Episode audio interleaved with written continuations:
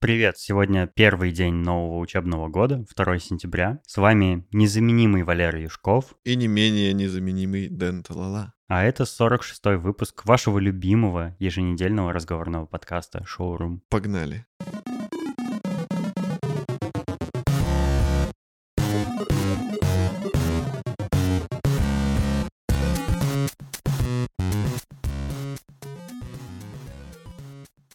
Эффект лестницы — это вот э, такое французское выражение, когда э, ты с кем-то дискутируешь, и уже дискуссия завершилась, и тебе после этого только по легенде, когда ты уже спускаешься по лестнице, приходит в голову какая-то фраза, которой надо было ответить. Такой аргумент весомый, да? Да. Вот у меня случился эффект лестницы, когда после предыдущего выпуска мы говорили про депрессию, уныние, нежелание что-либо делать. Мне кажется, что причина вот этой всей тягостной суеты в жизни человека — это соревновательная среда, которая присутствует во всех областях жизни. В школе тебе нужно быть лучше, чем твой одноклассник или одноклассница. В каких-то кружках тебе нужно лучшие результаты показывать, чем твои конкуренты. На работе тебе нужно обгонять коллег там по какой-то тоже успеваемости, чтобы там продвинуться по карьере. Где-то еще там, если ты чем-то творческим занимаешься, тебе тоже нужно там быть в топе, то есть обогнать всех остальных. То есть везде как конкуренция, и ты проводишь свою жизнь конкурируя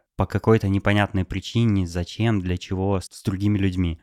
Мне пофиг было бы, кто там лучший, кто там худший. Жить для себя хочу, а не для того, чтобы с кем-то соревноваться постоянно. Зачем вот эта среда создается, непонятно. В этом квартале ты должен стать лучше, чем в предыдущем, иначе там тебе не, не видать там какого-нибудь премии, бонусов, там чего-нибудь еще. В полугодии ты должен стать лучше всех в своем отделе, чтобы там получить опцион, а потом еще лучше, а потом там, ну и так далее. Почему люди просто не могут спокойно жить и наслаждаться жизнью и просто просто получать от нее удовольствие, вместо того, чтобы постоянно бороться с какими-то ветряными мельницами. Потому что люди продолжают рождаться, и появляется все больше конкурентов на твое место. А почему их кон- конкурентами воспринимают? Ну, потому что ты, допустим, ну это опять же, если бы вот все отказались от, от, от этой гонки, вооружений, то было бы хорошо. Ну а так, получается, ты, допустим, отказался, ты типа не хочешь ни с кем соревноваться, но другие-то продолжают соревноваться. И поэтому ты как бы, ну, в минус уходишь своим вот этим решением. Почему в минус? Почему не остаешься просто на месте? А, ну, потому что ты, допустим, работаешь в таком же темпе, там, расслабился. Ну, хорошо работаешь, но и не, ну, не повышаешь свой, допустим, потенциал, свою вот эту рабочую, рабочий профессионализм. А кто-то другой, там, чуть ниже тебя рангом, он там прям пашет, пашет, пашет, там вообще зад весь порвал. И начальник такой, о, как он пашет, а этот что-то сидит и, и не совершенствуется. Типа, я сейчас вот того поставлю на место этого, и он будет тут также пахать пахать, как он там пахал. А тебя, наоборот, там понизит, допустим, на эту должность. Мы недавно гуляли с собакой, с тобой и с Наташей по центру Новосибирска. И мне было весело, очень хорошо время проводить так. Но меня не покидало все время вот это вот тягостное ощущение. То есть, несмотря на то, что я отдыхал, я все время все равно был в напряжении в ком-то. У тебя такое бывает? У меня так всегда. Вот и у меня почти всегда так, и это очень раздражает. Хочется просто, чтобы, ну, просто вот это вот чистое чувство удовольствия получать, без каких какой-либо примеси, ты понимаешь. Я просто включил режим деда несколько лет назад и не могу его выключить. У меня появилось много ответственности и совести и всякое вот такое. То есть как-то, ну, вот этот молодой дух э, озорной, он ушел. И я сейчас всегда думаю там о каких-то последствиях, о каких-то делах, которые, ну, допустим, ты что-то делаешь по работе, делаешь раз в выходные, а у тебя в голове все равно остается там, что вот от этого должно прийти в понедельник письмо, там вот это мне надо будет ему ответить, да, вот да, это да, переслать. Да, да. И, и ты никак от этого, ты не можешь это отпустить. Ты понимаешь просто, что тебя это точно ждет, и ты думаешь, сейчас вот я на выходных это обдумаю, типа, а не в понедельник, когда это уже произойдет. Не получается расслабиться просто. Да, и вот эта хрень, она, ну, я не знаю, как с этим бороться. Вот я прям уже все поперепробовал, и это усугубляет как раз еще больше там вот эту депрессию, какое-то уныние и нежелание ничего делать. Мне кажется, это плохое начало выпуска, потому что мы говорим о чем-то таком. Ну да.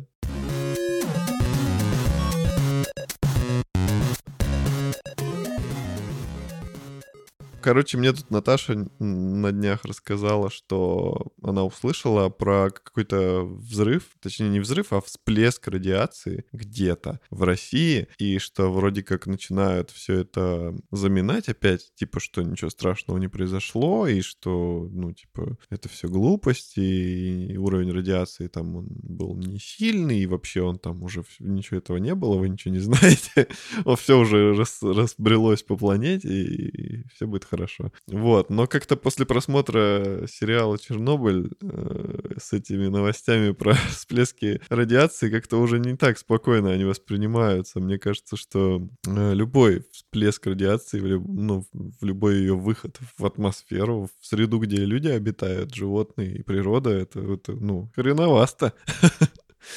Как ты думаешь? Конечно, конечно. Мне кажется, такие всплески вообще периодически наверняка происходят по всей стране нашей. Ну, типа там что-то что где-то взорвалось, просто СМИ об этом не написали, ну и все. Но дело в том, что Северодвинск, он находится над Москвой и над Санкт-Петербургом. То есть это город в Архангельской области, рядом с морем. Вот там, там еще Финляндия рядом, и вот Северодвинск. И оно там бахнуло, и москвичи все и петербуржцы, они сразу заочковали. Поэтому сразу все об этом написали. Ну, потому что рядом. Всем же страшно. Вот, если бы это где-то бахнуло, мне кажется, прямо в центре Новосибирска, всем было бы пофиг.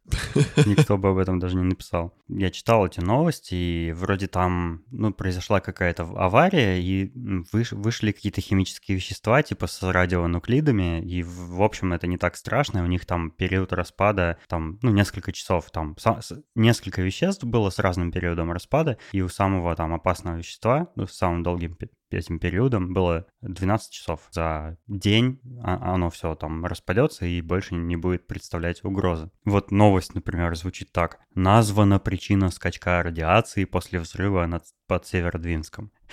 Я уже писал в Твиттере про новости подобного рода, знаешь. Мне очень смешно от того, как их формулируют. Названа причина. Да-да-да. Нельзя было написать причина скачка радиации под Северодвинском, радионуклиды с коротким периодом там полураспада. Все сразу стало понятно. Ну, типа, ты можешь зайти в эту новость и уточнить, что там за вещества, какой у них период там и так далее.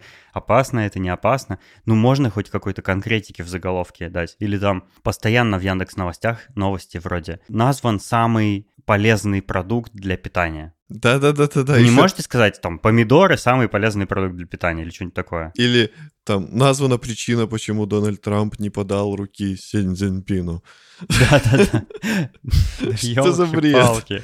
Ну, это кликбейт. Это классический кликбейт, чтобы ты заинтересовался настолько, что кликнул в эту сраную новость, посмотрел сраную рекламу на этом сраном Слушай, сайте. ты сейчас акцентировал внимание, и я понимаю, что я, ну, очень часто вижу эти новости, и они у меня просто все вот сейчас списком проскочили в голове, и там реально слово «названо», оно просто в каждой новости. Да, да. Назван минимальный доход россиян. Да, названо типа это, 10 тысяч то. рублей минимальный доход россиян там по, по статистике там чего-нибудь. Ну, если они так напишут, ты не перейдешь. Ну, пускай они просто по-другому это хотя бы перех... как-то пишут. переходить ради дополнительной информации. Типа, а в каких регионах, а что за статистика, а какой ну, год, а там... Так, наверное, меньше. Ну, конечно. Ну, вернемся к нашей теме. Вот, например, CNBC считает, что э, причина вот этого скачка радиации — это ядерная ракета, которая взорвалась, пока ее поднимали с дна океана. То есть какие-то испытания проводились, там какую-то ракету запускали, она упала в море, ну, как полагается, в океан точнее. Его, то есть там море, мне кажется, это Балтийское море же там. Ну да. Вот, и оттуда ее пока доставали, она взорвалась, там люди погибли и все такое. И вот это, э, типа, настоящая радиация. Я приложу ссылку в шоу-ноты, можете почитать, что думает об этом CNBC.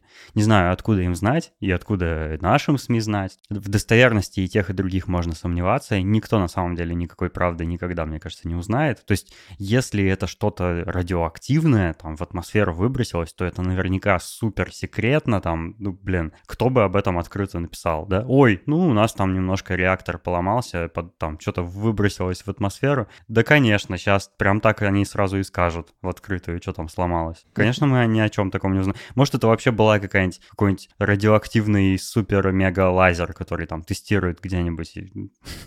Ну, я не знаю, все что угодно. Мы никогда об этом не узнаем. Я думаю, таких очень много событий происходит каждый день, про которые мы никогда не узнаем. И... Конечно, по-любому. И вот... И испытания, и всякие эксперименты, и военные, и медицинские, и любые другие. Случайно что-то утекает. Ну, видимо, это сложно было не заметить. Ну, э, есть же какие-то там погодные станции, какие-то э, лаборатории, да, которые там фон радиоактивный, э, радиационный замеряют ну, они вот зарегистрировали, тут уж не отвертишься, приходится придумывать легенду. Ну да. Жалко, конечно, то есть всегда очень плохо, когда там люди погибают при таких обстоятельствах. Там, я не помню, сколько человек погибло, 4 что ли, или ну, там сколько-то еще пострадали наверняка. Сколько-то наверняка еще страдать от лучевой болезни будут после этого инцидента. Ну, как, как недавно Артемий Лебедев в своем видеоблоге говорил, ну, эти ученые знали, на что пошли, раз занялись такой работой над военными какими-то оружейными технологиями или чем-то. Ну, они шли на эти риски сознательно. Ну, к сожалению, это так, наверное, но все равно жалко. Да фиг знает. Мне кажется, человек в погоне за какими-то достижениями или деньгами, он, он, может быть, и допускает какой-то вот такой плохой э, вариант развития событий, но он в него не верит. Не воспринимает его всерьез. Да, да, да. Ну да, наверное, То есть так это, и есть. это золотая дымка перспектив, она все заслоняет собой.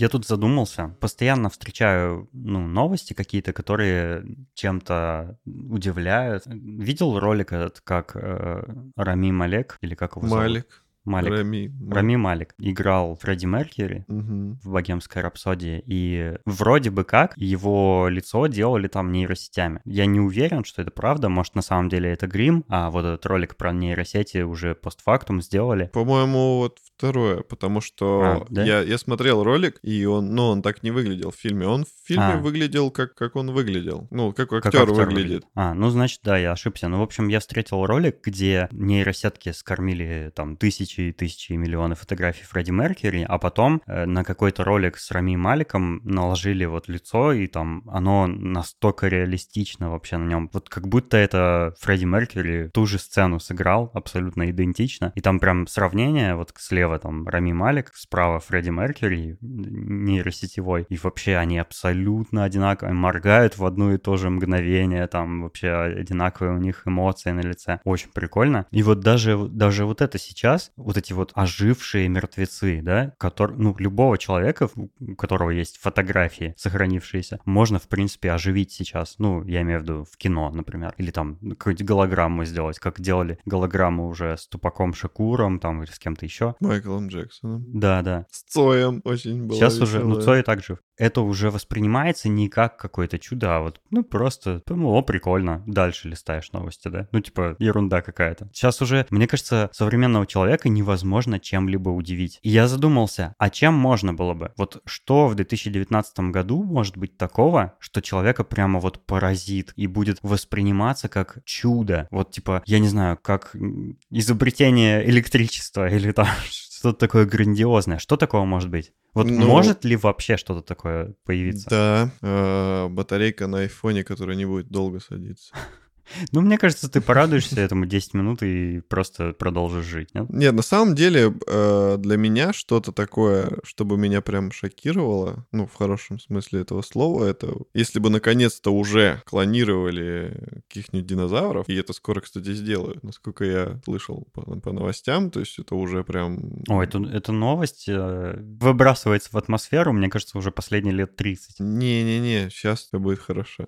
я, я не помню когда, но просто новость была именно такая, что типа для этого все уже готово. То есть раньше там были какие-то нюансы, какие-то сомнения, там какого-то оборудования не было, а сейчас типа вот уже прям точно. Блин, это было бы супер круто. Я больше всего этого жду. Я хочу динозавров. Это будет потрясающе, несмотря на риски, несмотря на там что-то еще. Да какие риски? Мы же не в кино про парк юрского периода, где все Ну да, да. примитивно. Можно начать сейчас- с маленьких динозавров, Да, да. которые плюются ядовитой налитым черным слизи. Да можно даже с большими динозаврами. Господи, построил бетонную стену там толщиной с танк. Но в конце концов, можно не, не как в фильме сразу их делать тысячу, да, и все они неуправляемые, а сделать одного. Конечно, и, например, конечно. дрессировать его. Да, это элементарно все делается. Делается загон с очень толстыми стенами, там, э, с, с, не знаю, с чтобы с куполом с каким-то. Там бронированные стекла, чтобы за ним наблюдать. Там стоят пулеметы, которые можно, могут его убить, типа, в любой ракеты. момент. Да, можно даже взрывчатку там на полу заложить и просто, ну, взорвать его, если он там из-под контроля выйдет. И потом нового сделать. Да, да, в этом же смысл, э, что, ну, типа, клонировать можно их хоть миллион сделать. На опасную территорию мы заходим. А вот что, интересно, будут думать э, правозащитники животных всяких? Те, которые вот против того, чтобы там над животными эксперименты ставили. Ну, этих животных же никогда при их жизни не было, и это вообще этично делать динозавра. И как с ним потом обращаться? Раз ты его сам создал, значит, ну, ты, в принципе, можешь хоть там сапоги из него потом сшить. Ну, мне кажется, это такой же вопрос, как, э, типа, вегетарианца спросить, будет ли он есть мясо, которое сделали,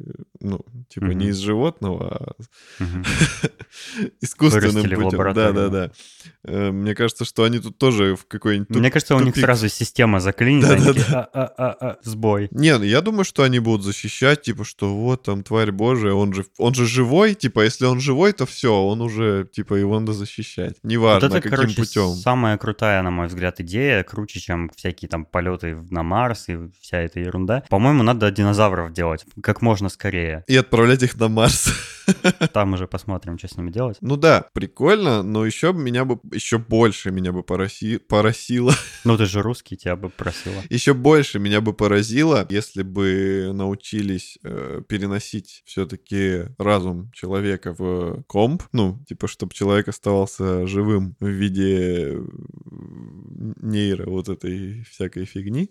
Сколько фильмов про это есть? Мне кажется, десяток точно. Да, ну и это было бы прикольно. Еще было бы прикольно клонировать человека и в него потом вживлять все воспоминания, э, которые у него были, э, ну, перед тем, как он умер. И то есть человек мог бы жить вечно, просто обновляя тело периодически. Вот это бы было тоже очень круто. Но это уже немножко другой уровень чудес, о которых я говорил. Ну, это же чудо. Да, это, это точно было бы Ты про уровни чудо. ничего не говоришь. Давай не, делай. Не, не. В смысле, это определенно было бы чудо. Вот, например, там в искусстве, в музыке, кино, видеоиграх, моде, в технологиях там и во всем остальном мы видели все уже. Мы видели самые причудливые наряды там на показах мод. Мы видели кино настолько фантастические, что там уже, ну, уже невозможно что-либо круче придумать. Там какой-нибудь фильм эм, Inception, в котором там и, и идея, и то, как она показана, да, зрителю, и всякие аватары, и мстители, и вот прочее, все что угодно вообще в кино можно изобразить ничем, больше создатели фильмов не ограничиваются. То есть никаких вообще преград в показе того, ну, что бы ты ни пожелал, не существует. А вот знаешь, э, почему, почему в кино, вот э, как, как минимум в кино, а нас ничто больше не удивит? Потому что все стало компьютерным. И вот мы недавно восхищались Джоном Уиком, потому что там все по-настоящему было. И Том Круз там тоже делает трюки по-настоящему. Если бы кино не перешло на компьютерную графику, а люди бы продолжали делать что-то своими руками, там, ну вот некоторые независимые всякие режиссеры, они сейчас продолжают, допустим, э, вот эти мультики кукольные я делать. Я не про это говорю. Я не про технологию, как фильмы изготавливаются, а в принципе, вот чем бы оно не было сделано, то есть кино, мы уже супер, мы уже максимально фантастические а, ты фильмы про сюжет. видели. И про сюжет, и про картинку, и ну, mm. все аспекты. То есть мы видели уже самые впечатляющие фильмы, которые только можно вообще вообразить. Ну, в истории человечества, я имею в виду. Выйдет какой-нибудь там завтра фильм, да, который про жизнь людей, как они там куда-нибудь на другую планету переселились, и, ну, да, уже такие есть фильмы, блин, мы уж такое видели. То есть уже ничем удивить нельзя. Любое кино, которое выйдет в будущем, оно не будет удивительное. Но оно может быть потрясающим, оно может быть хорошим там, или очень плохим, или там, как, как вот этот китайский фантастический фильм про Землю. Каким угодно, но никаких чудес в кино мы уже не увидим. Как раньше были первые примеры кинематографа, там люди, когда увидели этот приближающийся поезд на перрон, они там, ну, с ума сходили, потому что раньше такого не было вообще. Вообще нельзя было на экране увидеть ничего подобного, когда как на тебя мчится поезд, да? Потом появилось кино цветное, там, с не знаю, стереозвук. Ну и вот, вот эти все мирские технологии, они сделали кино максимально потрясающе фантастическим. Я имею в виду не жанр и не технологию, и не графику, а все вместе вот это вот. То есть супер впечатляюще, да? То же самое в компьютерных играх. Сейчас есть игры, которые уже, ну, просто как кино. Ну, то есть уже графические технологии добились того, что персонаж ступает по снегу, и на снегу остаются следы, которые потом припорошились э, новым снегом и там скрылись. Ну, то есть уже настолько детализированная графика, как в каком-нибудь Red Dead Redemption, где у тебя растет борода, и ты можешь ее брить, и ты можешь там э, зайти в воду и намокнуть, и потом высыхать на солнце, э, и заболеть, если подует ветерок, и потом принять лекарство, а у тебя на него аллергическая реакция, и вколоть епинефрин, и потом, ну, то есть, ну, все, что угодно уже там. Есть игры, в которых все, что угодно можно делать. Можно э, переспать с проституткой, заболеть венерической болезнью, потом э, у тебя родится ребенок от этой проститутки, а оно ему генетически передалось. То есть там продумано вообще все. Это как новый мир уже. Я не знаю, что еще не реализовано в Red Dead Redemption 2. Наверное, вообще все. Можно пойти в лес охотиться на животное, съесть его мясо, из его шкуры сделать там одежду, не знаю, заразиться глистами от этого мяса, ну вообще что угодно. В этой игре есть все. И, и таких игр все больше и больше появляется. Там следующая, вот ближайшая, которая там супер максимально детализирована по, ну, по крайней мере, по предварительным каким-то вбросам информации, там, Киберпанк 2077, да? Такие игры уже есть. Все, игры уже тоже, мне кажется, у нас перестают удивлять, потому что раньше игры это были вот Space Invaders, да? Ты стреляешь белым пикселем в другие белые пиксели и все. О, это так невероятно круто. Можно набирать очки. А сейчас в игре можно жить. Можно ли объяснить это тем, что человек э, раз, достиг э, порога развития своего, своего мозга? Не соглашусь. Мне кажется, мы разрушили все рамки возможностей, которые раньше людей ограничивали. И, ну, как бы, нас пока что мы не научились использовать такие инструменты. То есть у современного человека, ну, у, у современного человечества, скажем так, есть возможности делать вообще все, что угодно. Динозавров клонировать, там, э, отправлять машины в космос, э, делать крутые, крутое кино, музыку, игры, вообще все что угодно. Какие мутантов каких-нибудь выращивать, человека, ну, кентавра сделать можно, мне кажется. Ну, есть некоторые, типа, э, этические аспекты, ну, всех этих областей, которые там нас еще пока сдерживают. Но технологически, мне кажется, уже ничего человечество не останавливает ни от, ни от чего. Останавливает, наверное, только то, что мы не знаем, что делать. Мы, мы пока еще не придумали фантастики, которые там фантасты в романах своих описывали. Мы вот, ну, еще, типа, вот только подходим к тому, чтобы все это реализовать. Ну, мне кажется, что по-любому есть люди, которые согласятся, допустим, на какой-то эксперимент, типа... Люди, как правило, соглашаются на все, что угодно. Про, про то, что, типа, переделать его в кентавра, допустим. По-любому. Но а, тут этические вот эти все соображения, что, типа, так нельзя и т.т.т. Для этого нужно такое место, где не будут действовать законы. Нейтральные воды. Да, да, да, да, да. Да, да и туда придут какие-нибудь защитники кентавров и начнут возмущаться, что оставьте наших кентавров в покое. То есть, э, ну, вот из недавнего, что я слышал, это же, типа, есть чувак, который сказал, что он хочет добровольно участвовать, он инвалид, добровольно участвовать в пересадке головы. головы да, слышал, да. Вот. Кстати, это... это было давно, а что ему там уже пересадили? Нет, нет, э, там, короче, как, как, как и ожидалось, все это замялось, и чувак этот уже говорит, что вроде он и не хочет, и доктор говорит, что он и не сможет. Короче, просто хайпанули. Это стрёмно. Ну, жалко его, он там парализованный, инвалид какой-то там совсем ему худо да, да, да, да, да. Но он и говорил, типа, что мне пофиг, типа, жить, или если я умру, там, пытаясь это все осуществить. Но, блин, ну вот это было бы тоже круто, пересадить голову. А это было в э, одном из полнометражных фильмов «Секретные материалы», помнишь, где какой-то странный богатей пересаживал свою голову, ну, с помощью, там, врачей в другом, на другое тело, чтобы оставаться живым? Не, ну мы-то про жизнь говорим. Ну, я имею в виду, что сюжет такой есть. Ну да. Технологически эти всякие штуки тоже, по-моему, уже никого не удивляют. У нас, у нас есть телефоны, которыми ты сфотографировал человека, и он оставил в кадре только человека, все остальное убрал, например. Это фотолаборатория, фотостудия у тебя в кармане. Я уже не говорю о том, что у нас как бы в кармане телевизор. Я помню, в детстве, совсем маленький еще был, я купил жвачку в ларьке в каком-то, и там был вкладыш, на котором говорилось, что вы можете, типа, вот собрать там столько-то таких вкладышей, отправить их конверте по какому-то почтовому адресу, и вы будете участвовать в розыгрыше наручного телевизора. Он выглядел как часы, у которого вот был экранчик, и ты там, типа, мог телевизор там смотреть. И мне тогда казалось, что круче этого вообще ничего не бывает. Это самое крутой, самый крутой девайс, который можно вообразить. Сейчас у меня есть такой девайс. Ну, на, на нем, правда, нельзя телевидение смотреть, но у меня есть там iPhone,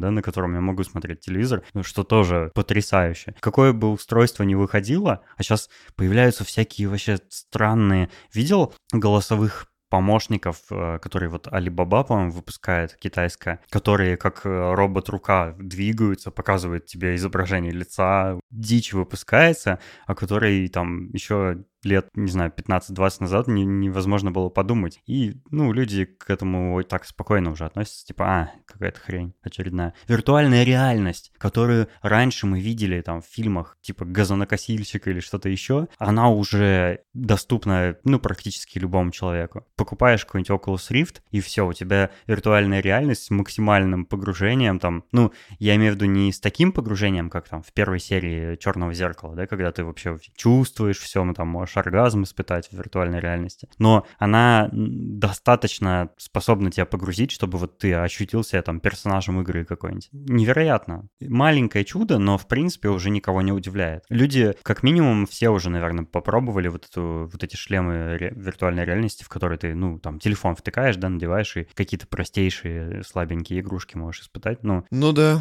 Ну, блин, я не знаю. Мне кажется, что это тоже в какой-то книге было или в фильме, что люди на пути своего эволюционирования, они типа все меньше будут э, чувствовать какие-то эмоции, то есть потом типа они вообще станут однополыми, типа голова станет большая, суперумная. Ну помнишь, где где это было? Ну и превратятся в итоге вот в тех самых зеленых человечков. Да, да, да, да. Что, что типа вот эти зеленые человечки, это и есть люди просто, ну они типа достигли уже такого уровня развития и там, ну постигли все возможности своего мозга, что им не нужны эмоции, там им не нужны отношения, там вот это все, у них какие-то там свои другие э, ценности в жизни. Ну, мне кажется, что мы по этому пути идем, и вот сейчас нас ничего не удивляет. Там скоро нам, э, допустим, не нужны будут какие-то отношения любовные, там, допустим, нужно будет чисто там удовлетворять сексуальные какие-то потребности. Потом, потом... Я думаю, это быстрее всего. Кста- кстати, да, да, да, ты прав, наверное, я неправильно сказал. Э, сексуальные потребности отпадают, потом отпадают потребности в партнере, э, ты можешь все получать там, не выходя из дома. Ребенка можно будет заказать через интернет. Да ребенок не нужен, зачем? Чтобы род продолжался. А, ну да. Типа ты заказываешь, и он из, в лаборатории... С Алиэкспресса приходит.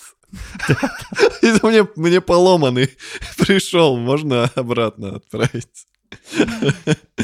Не-не-не, а ребенок это уже э, ты такой сидишь в интернете, у тебя список э, э, женщин с фотографиями там совсем, ты выбираешь ее. Они не нужны, тян не нужны. Нет, ты выбираешь ее из клетки, потом свою сперму, все это где-то смешивается в лаборатории, тебе уже готовый продукт приезжает, ребенок. Технологически, мне кажется, это уже и сейчас такой стартап мог бы быть ну, реализуем. Я думаю, даже вообще никакие яйцеклетки не нужны будут. Просто есть лаборатория полностью на синтетическом синтетических материалах, которые там ав- ну, автоматически выращивают. Там же, где динозавров ты, наверное, делают.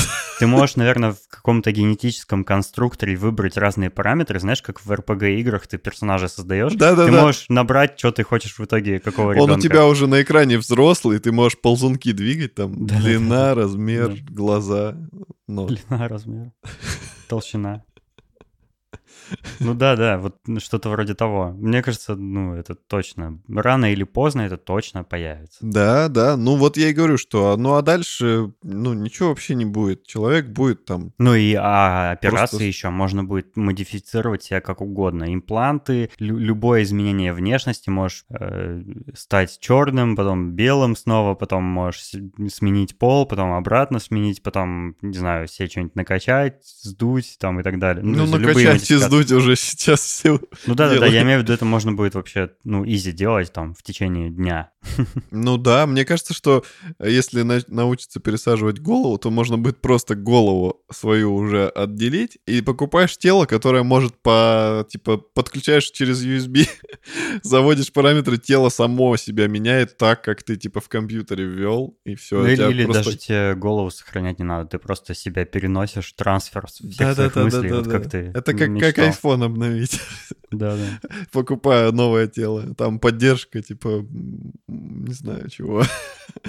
Волосатости увеличилась там. Больше, больше волос можно вырастить. Ну, если такое возможно будет, я думаю, волос на теле человека не останется в будущем. Ну, почему? Кому они нужны? Некоторые любят.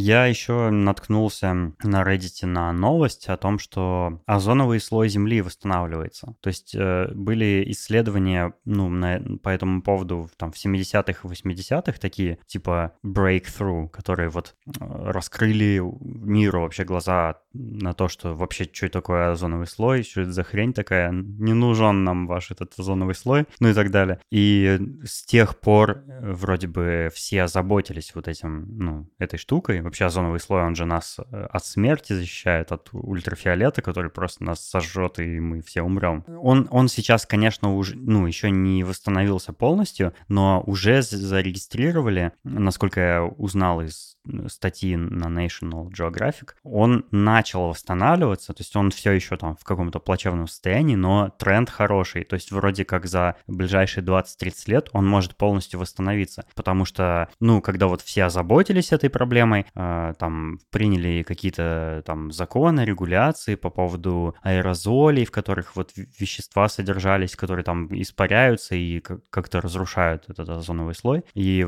эти регуляции действительно помогли. И я сразу подумал, наверное, чудом современным могло бы стать э, улучшение экологической вообще обстановки. То есть э, там виды животных, например, мы сможем спасти, да, которые сейчас вымирают, и, ну, сохранить их. Какие-то, возможно, даже восстановить сможем, там, ну, как вот динозавров, да, клонировать. Восстановить э, а, популяцию амурских тигров, там, каких-нибудь вымерших птиц Додо и так далее. Очистим, профильтруем пластик из океанов, там, экология улучшится улучшится, и все восстановится, и леса там перестанут гореть, я не знаю. Ну нет, конечно, не перестанут. Ну, я имею в виду, что вот там воздух очистится, там люди в Пекине смогут э, полными легкими вдохнуть. Вот такое, наверное, что-то могло бы стать чудом. Мы могли бы, наверное, какими-то совместными общечеловеческими усилиями добиться того, что мы и дальше сможем на этой планете жить, а, а нам не придется лететь на Марс. Да что там делать на этом Марсе? Колонизация. Такая амбиция. Мне кажется, все вот эти идеи колонизировать Марс, они скорее как спортивный интерес, чем, чем какая-то практическая необходимость. Абсолютно никакой, никакого смысла не вижу лететь на Марс. А, считаю нужным все все-таки лететь дальше на вот эти планеты, двойники Земли, где реально есть растения, там вода, жизнь. Вот туда надо лететь. Но это пока еще неизвестно. Так, такого же пока еще не нашли. Ну, они же постоянно пишут, что там найдено там где-то планета, на которой, типа, может быть, как Земля. Да, может быть, но не факт, что там есть жизнь и растения, потому что они же определяют схожесть атмосфер по излучаемому планетой свету. То есть, э,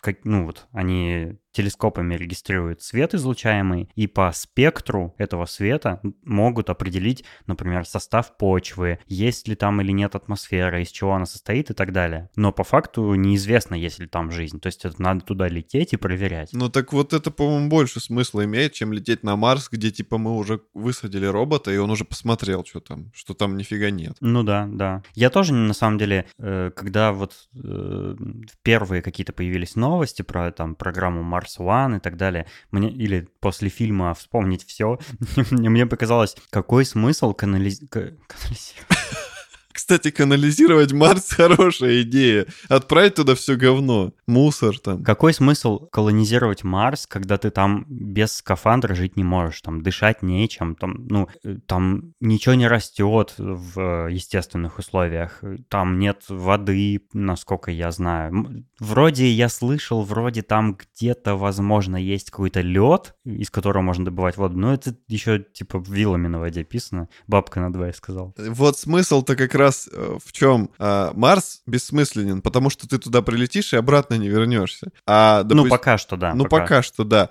А если ты долетишь, допустим, до той планеты, где предположительно должна быть там и растительность, и вода, то там, скорее всего, будут и возможности, чтобы сделать топливо и вернуться обратно. То есть, ну, ну да, да. Это, это, это умнее, по-моему. Так. Ну, вообще, э, есть же еще идея терраформирования Марса. То есть, когда люди туда прилетают, там первое поколение да, поселенцев прилетает, и оно начинает заниматься там терраформированием, то есть созданием атмосферы жизни пригодной там и так далее. Ну, ну если там долгая есть... история.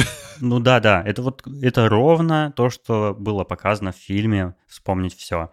То есть там были какие-то типа нагревательные вот эти вот э, горячие штуки входили в землю, растапливали там лед, лед исп- испарялся и появлялась атмосфера. Ну типа там химические процессы начинались, все такое. Ровно это и, собственно, и витает как бы в головах ученых, насколько я знаю, что вроде терраформирование, ну, возможно. То есть это практически пока невозможно сделать, потому что, ну, люди еще не, не экспериментировали даже с этим, не, не, не пробовали, не умеют это делать, но в теории это можно попробовать сделать. Почему на Марс летят, собираются лететь? Потому что он близко. А чтобы долететь до какой-нибудь, э, до какой-нибудь э, планеты двойника Земли, это нужно, ну, человек умрет от старости, пока тут долетит. Вот в чем проблема. На, ну, на Марс и так лететь там... По-моему, года три. Дофига лететь. Наверное, просто поблизости нет такой планеты двойника, на которую можно было за свою жизнь успеть долететь. Ну, поэтому надо развивать э, криогенную заморозку, вот это, вот это направление, чтобы человека можно было заморозить, а потом разморозить, чтобы он был живой. Вот это все.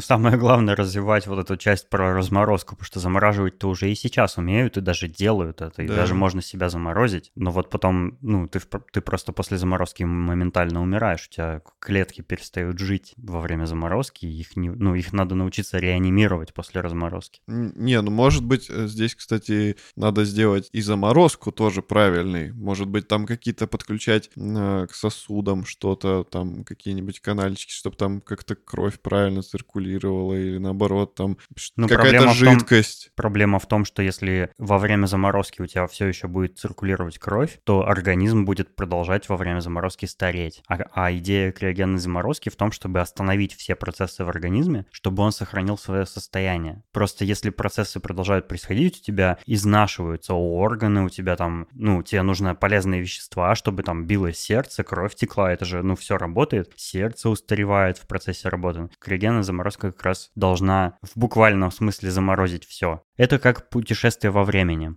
Как говорил Стивен Хокинг, путешествие во времени в будущее возможно, ну, физически возможно, а назад в прошлое невозможно. Потому что в будущее ты можешь, есть там несколько способов, да? допустим, та же криогенная заморозка, это по сути путешествие в будущее. Ты замораживаешься, для тебя время не идет, а на самом деле оно идет. И когда ты размораживаешься, ты в будущем. Тогда вот ты пропутешествовал во времени. Или, например, если ты в космосе находишься рядом с каким-то массивным объектом, который искривляет э, пространство-временной континуум, как э, показано в фильме «Интерстеллар», да, когда время течет ну, по-другому, чем, чем в другом месте. Тогда тоже возможно путешествие в будущее, но только в будущее, потому что назад вернуться, ну, нельзя. То, что уже случилось, это нельзя как бы воспроизвести снова. Такая дилемма. Ну, тогда еще можно развивать робототехнику и закидывать туда все-таки как-то человеческий разум, и ты посылаешь типа не людей на эту планету, а роботов, которые не умрут, и в них живет все равно человек. И они приедут, там все посмотрят, а, а, вопросики обкашляют. Вот это как раз самый логичный шаг. Это, насколько мы с тобой можем наблюдать, это как раз и происходит. То есть робототехника действительно сейчас развивается, искусственный интеллект тоже развивается, над ним там все ученые, мне кажется, во всем мире работают, все это обсуждают, там, ну, что-то делают, и это действительно нас ждет в будущем, в самом ближайшем стопудово. Ну, то есть это уже сейчас происходит, мы уже над этим работаем. Главное, чтобы не развивали таких роботов, как Федор. А в остальном, ну, все хорошо. Нет, еще вот э, тут вопрос такой э, возникает они туда улетят, да, как они будут передавать на такое расстояние информацию? Это же, типа, наверное, это невозможно пока что. Да, хороший вопрос. Наверное, не знаю, никак. Наверное, просто заранее планировать все таким образом, чтобы, ну, вот, все сложилось. Допустим, ты посылаешь туда экспедицию из роботов, у которых есть заранее известная программа, или, возможно, это какие-то самообучающиеся роботы, допустим, которые в непредвиденной э, ситуации могут, ну, симпровизировать и сделать, ну, как как, в инструкции у них положено, да? Ну, то есть, если там они должны какую-то руду добыть, руда в труднодоступном месте, да, они могут сконструировать какую-то шахту там, да, ну и вот, ну, все такое, это как бы все можно предусмотреть, а потом в определенный момент они э, раз и возвращаются. Тебе остается только дождаться, и все. А, ну подожди, мы неправильно думаем. Мы же, мы же решили, что это будут роботы, в которых уже человек, э, типа, вживлен. Э, ну, разум человеческий именно. Тогда, типа, это прям люди полноценные, только бессмертные, и они прилетают, прилетают, начинают разруливать вопросики, там, они знают, как, типа, сделать топ. Мне кажется, это чуть более далекое будущее. Они, они знают, как добыть топливо, как снова эту же ракету отправить обратно на Землю. Мне кажется, если будет возможна такая технология, когда ты можешь свой разум вселить в робота, то тогда уже и там и атмосферу делать не надо, и ничего. Ты можешь просто по всему космосу путешествовать, находясь в этом роботе. В искусственном теле твой разум, и ты просто что угодно делаешь во всем космосе. Ну, надо как-то только заправлять свой автомобиль. Ну да. Короче, еще будет здорово, если вопрос с топливом разрулят. И будет, допустим, вот как в Футураме было, что этот зубастик какал какой-то маленькой штучкой, типа, и у них корабль потом летал и летал и летал. Вот нам надо такое же тоже какое-то топливо сделать, чтобы оно мало места занимало, но могло, типа, корабль там и туда, и обратно, и еще куда-нибудь слетать. И, ну, люди могли тогда бы и на Марс слетать, и вернуться, и не париться. Тоже, кстати, ну прям супер бы было круто. И это бы, ну вот, по крайней мере, с Марсом точно решило вопрос. Ну, люди бы спокойно туда летели, знали, что они вернутся, им бы было проще там с этим смириться. И, может, и быстрее бы они долетели, там, я не знаю, может, там топливо какое-то настолько мощное, сочное. Ну, если так дилетантски порассуждать, как, в общем-то, мы обо всем рассуждаем с тобой в этом да. подкасте, насколько я вижу, проблема полетов на Марс сейчас не только в топливе, которого, в принципе, хватает, ведь туда запускают там какие-то роверы, вот, которые там ездят, собирают образцы и так далее, а в конструкции самого летательного аппарата в том числе. То есть э, нужно, ну, как какое-то надежное судно сделать, которое долетит, не развалится, и потом еще и вернется, и чтобы и топлива тоже хватило, было, ну, и, то есть проблема сейчас вообще во всем, в каждом техническом аспекте вот этого мероприятия. Ну, Возможно, топлива бы хватило, это, ну, делаешь ракету в 10 раз больше, да, в, в нем 10, в ней 10 раз больше топлива. Но ну, он... просто такая, такую большую ракету еще не умеет делать. Да нет, тут другом вопрос. Если она будет больше, то нужно будет больше энергии, чтобы ее поднять. Да-да-да, ну и топлива больше. Ну, и она просто столько же будет лететь, просто она будет больше. Ну, возможно, там не линейная корреляция количества топлива и, и необходимой энергии, чтобы поднять ее. То есть, ну, возможно, там... Ну... не буду судить сейчас об этом, потому что ничего в этом не понимаю. Еще материалы, опять же. То есть э, до сих пор же придумывают всякие разные материалы, которые типа легче, но прочнее или легче, и, но еще там... более вредны для природы. Да, да, да. То есть, допустим, смогут сделать ракету прочную, как сейчас, но легче там в три раза. И тогда, типа, можно будет туда столько топлива забабахать. И покрасят ее еще ванта блэком. Да, да, ее не будет в космосе видно, и в нее врежется инопланетянин.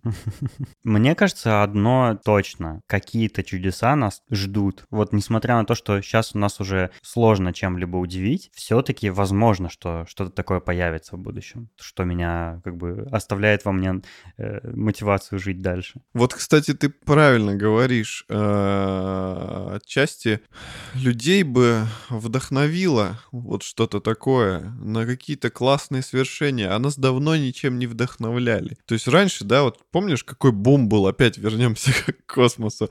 Гагарин э, полетел в космос, это же фурор был, вся планета была взбудоражена, и у всех вот этот э, вдохновление по, подхватила на эту волну, и все дети хотели космонавтами стать. То есть вот это насколько был мощный вот этот заряд, прям бух, и все такие, мы там, вау, мы в восторге, все там в 10 раз усерднее стали работать, усерднее там интересоваться космонавтикой. И сейчас, сейчас тоже нужно что-то такое, какой-то всплеск, потому что в последнее время со всех сторон мы ничего такого не видим, мы видим только какой-то негатив, какие-то небольшие открытия, которые, которые они, может, и крутые, крутые, но они нас не впечатляют, и мы не можем вот этот вот получить вау-эффект, который бы нас вдохновил на какие-то свершения. Присытились уже всем. Да, да, и это фигово опять же, и вина самих наших правителей, потому что они не особо э, уделяют внимание развитию вот такого именно. Науки. Да, науки, каких-то вот прям супер-пупер открытий. Они, они может... Они, они оружие только новое строят. Да, и... да, да. То есть, ну, если бы они вот все вот эти э, деньги, которые в оружие вкладывают, они отправили бы это все в науку, да мы бы давно уже на Марсе жили, на Венере, там везде. Согласен, да. Там же бешеные миллиарды просто постоянно. Оружие, оружие. Ну, блин, кому оно нужно? А если войны так и не будет, ну, оно так и пролежит, а бабки... Ой, я надеюсь, что войны никогда не будет. Ну, я тоже. Х- но... Хотя бы в, в нашей стране. Ну, просто видишь, как бы деньги уходят, оружие делается, кадила крутится, храмы мутятся.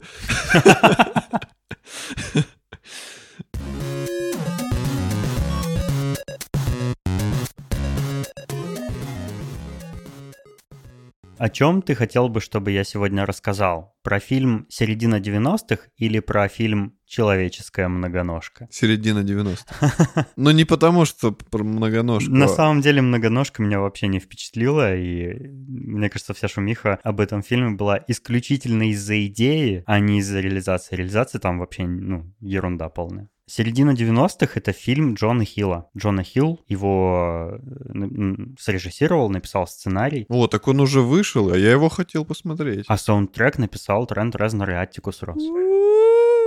Я не знал, что это Джон Хилл срежиссировал, иначе я бы его еще раньше посмотрел. Он давно уже везде, во всех сервисах есть, в торрент-сервисах.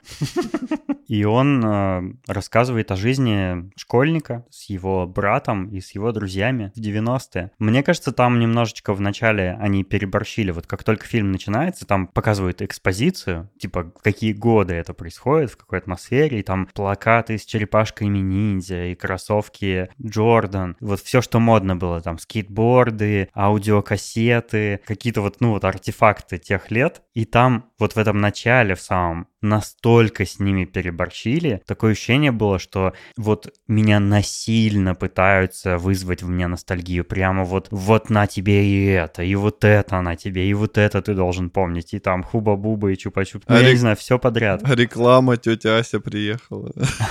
Была? Ну там вот прям напихали конкретно. Но дальше лучше было, чем, чем вот это начало. То есть дальше показали... Мне, с одной стороны, напомнило это фильм «Детки». Э, если слушатели смотрели... слушатели смотрели фильм «Детки», э, это из 90-х, по-моему, тоже кино, в котором показалась э, такая подростковая жизнь, когда за детьми родители не смотрят. То есть они там бухают, употребляют наркотики, там занимаются сексом. Чем мы занимались при мне? А это примерно то же самое, только, ну, помягче. И еще он мне напомнил «Клерков» Кевина Смита. То есть это фильм, где ни хрена не происходит, непонятно вообще, зачем это смотреть. Вот он немножко наполовину такой, наполовину такой. Там показывается история там дружбы школьника с ребятами, которых, с которыми он случайно буквально познакомился, с, с группой скейтбордистов, и вот они там тусят и что, что-то делают. В целом он прикольный, в целом он действительно позволяет погрузиться вот в атмосферу тех лет, которые нам чем-то тоже знакомы. То есть там, конечно, это американская жизнь, но я некоторые элементы из этой жизни и в своей жизни испытал. Поэтому он может и даже русскому зрителю быть слегка близок. Такие дела. Круто, круто. Хочу посмотреть, потому что давно хотел посмотреть, но я не знал просто, что он вышел. Но не посмотрел, да. Я не знал, что он вышел. Ты для меня прям открытие сегодня сделал. Там нет ни одного, по-моему, знаменитого актера, кроме мамы главного героя. Я не помню ее имя, но она такая актриса, которая, ну, можно увидеть в других фильмах. А вот э, главный герой, его брат и все их друзья и прочие персонажи, которые вокруг, они все неизвестные. И там, когда перед э, фильмом титры начинаются, я вообще ни одного знакомого имени, кроме Джона Хилла, не увидел. Это прикольно. Мне нравится, на самом деле, когда фильмы с новыми актерами я смотрю, потому что, во-первых, старые надоели, про старых ты уже знаешь, что ожидать, как они играют, там, какие у них персонажи, прототипы, или как это называется, когда один и тот же актер играет одного и того же персонажа там во всех своих фильмах. Как Уилл Смит в «Аладдине» играл Уилла Смита, собственно. Говорил «йоу», типа, и вот эти манеры все вот эти свои. Блин, это просто «Аладдин» новый, это полное разочарование.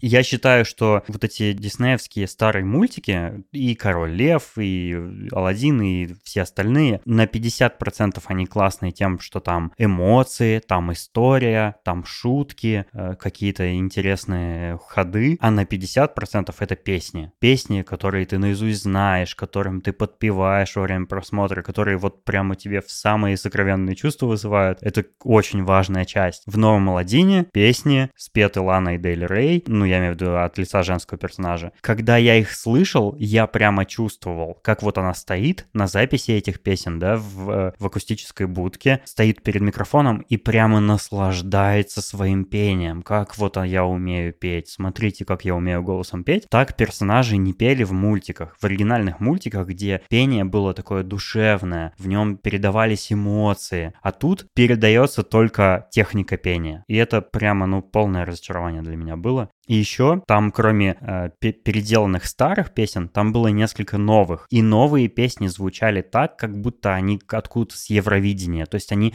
вообще не вписываются в атмосферу мультика. Это как просто попсовые эстрадные какие-то песни были.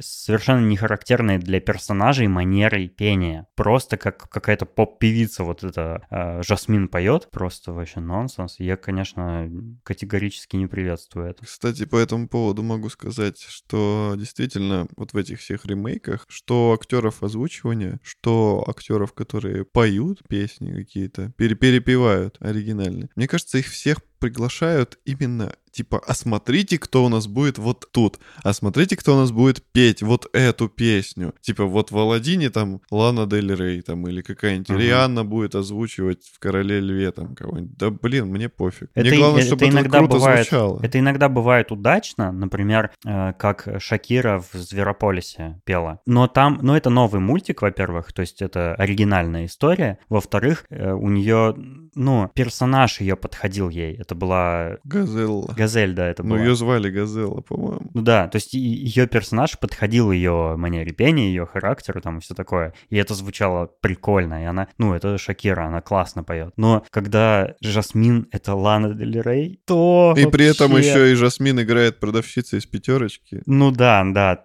мы как-то внезапно переключились на обсуждение Алладина. Да-да-да. Ну ладно, раз уж начали. Первую половину фильма меня не покидало ощущение, что он сделан для того, чтобы, ну, как, как Степ, как типа, а давайте сделаем ремейк, в котором мы просто выстебываем Алладина. И в этом, вот если так этот фильм рассматривать, то это угарный фильм, прям вообще супер. Там, если смотреть на то, как играет сам Алладин, Жасмин, Джафар, и, э, там и все остальные, это круто. И если в этом цель была, то у них получилось просто прекрасно. Но если это серьезный ремейк сказки, это полный провал. Про Зверополис скажу, хоть мы уже далеко от этой ушли.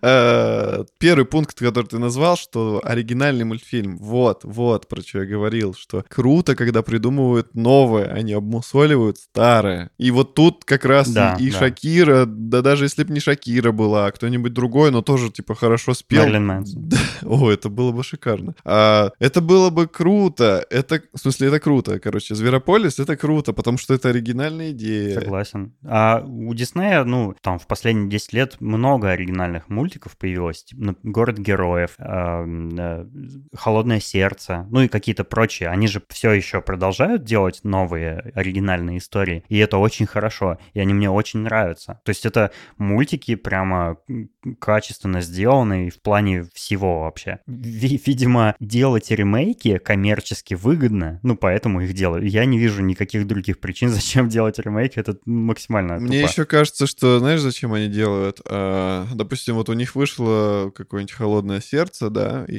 и им надо придумать следующий оригинальный мультфильм. И чтобы на него было много времени, чтобы его придумать, и он был действительно Нужно классный. пока забить сетку, да? Да, да, они просто выпускают какой-то шлак, и типа что, ну, вроде как мы что-то сделали, они запихивают туда каких-нибудь крутых актеров, что все такие, ой, да там же играет там вот этот вот. И пошли все равно, и купили эти билеты, и... Ну, конечно, Это как Apple выпускает промежуточные модели. ну да, да. То же самое. Нужна регулярность. Сейчас мы опять про Apple еще начнем говорить. Надо остановиться. Скоро, Чувствую, новость 10 назревает. сентября, Ну. будет презентация Apple, где покажут и айфоны новые, и, возможно, айпады, и даже, может быть, что-то еще, чего мы вообще не ожидаем. Опять будут новости пестрить перед презентацией такими фразами, как «Названы новинки, которые будут представлены на презентации Apple». Да-да, так и будет. Или будут какие-нибудь э, новости опять про Apple мобиль. Типа, что в этом году, говорят, Apple представит свой автомобиль. Блин, я уже пять... ну кто в это верит? Я уже пять лет эти новости вижу про этот Apple мобиль. Названо, сколько гигабайтов будет в новом айфоне. Да, названо количество камер. Или там подлинное количество камер в новом iPhone. Назван новый цвет, в котором выйдет iPhone.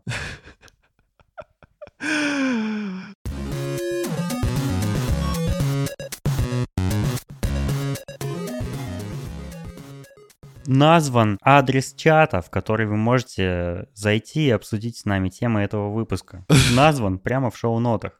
Зайдите и узнаете. Кликбейт. Да-да-да. Спасибо, что побыли с нами эти несколько десятков минут. Мы любим вас. Заходите в чат. По возможности напишите нам отзыв в iTunes. До следующего выпуска. Пока-пока. Пока. Пу-пу-пу, пу-пу-пу.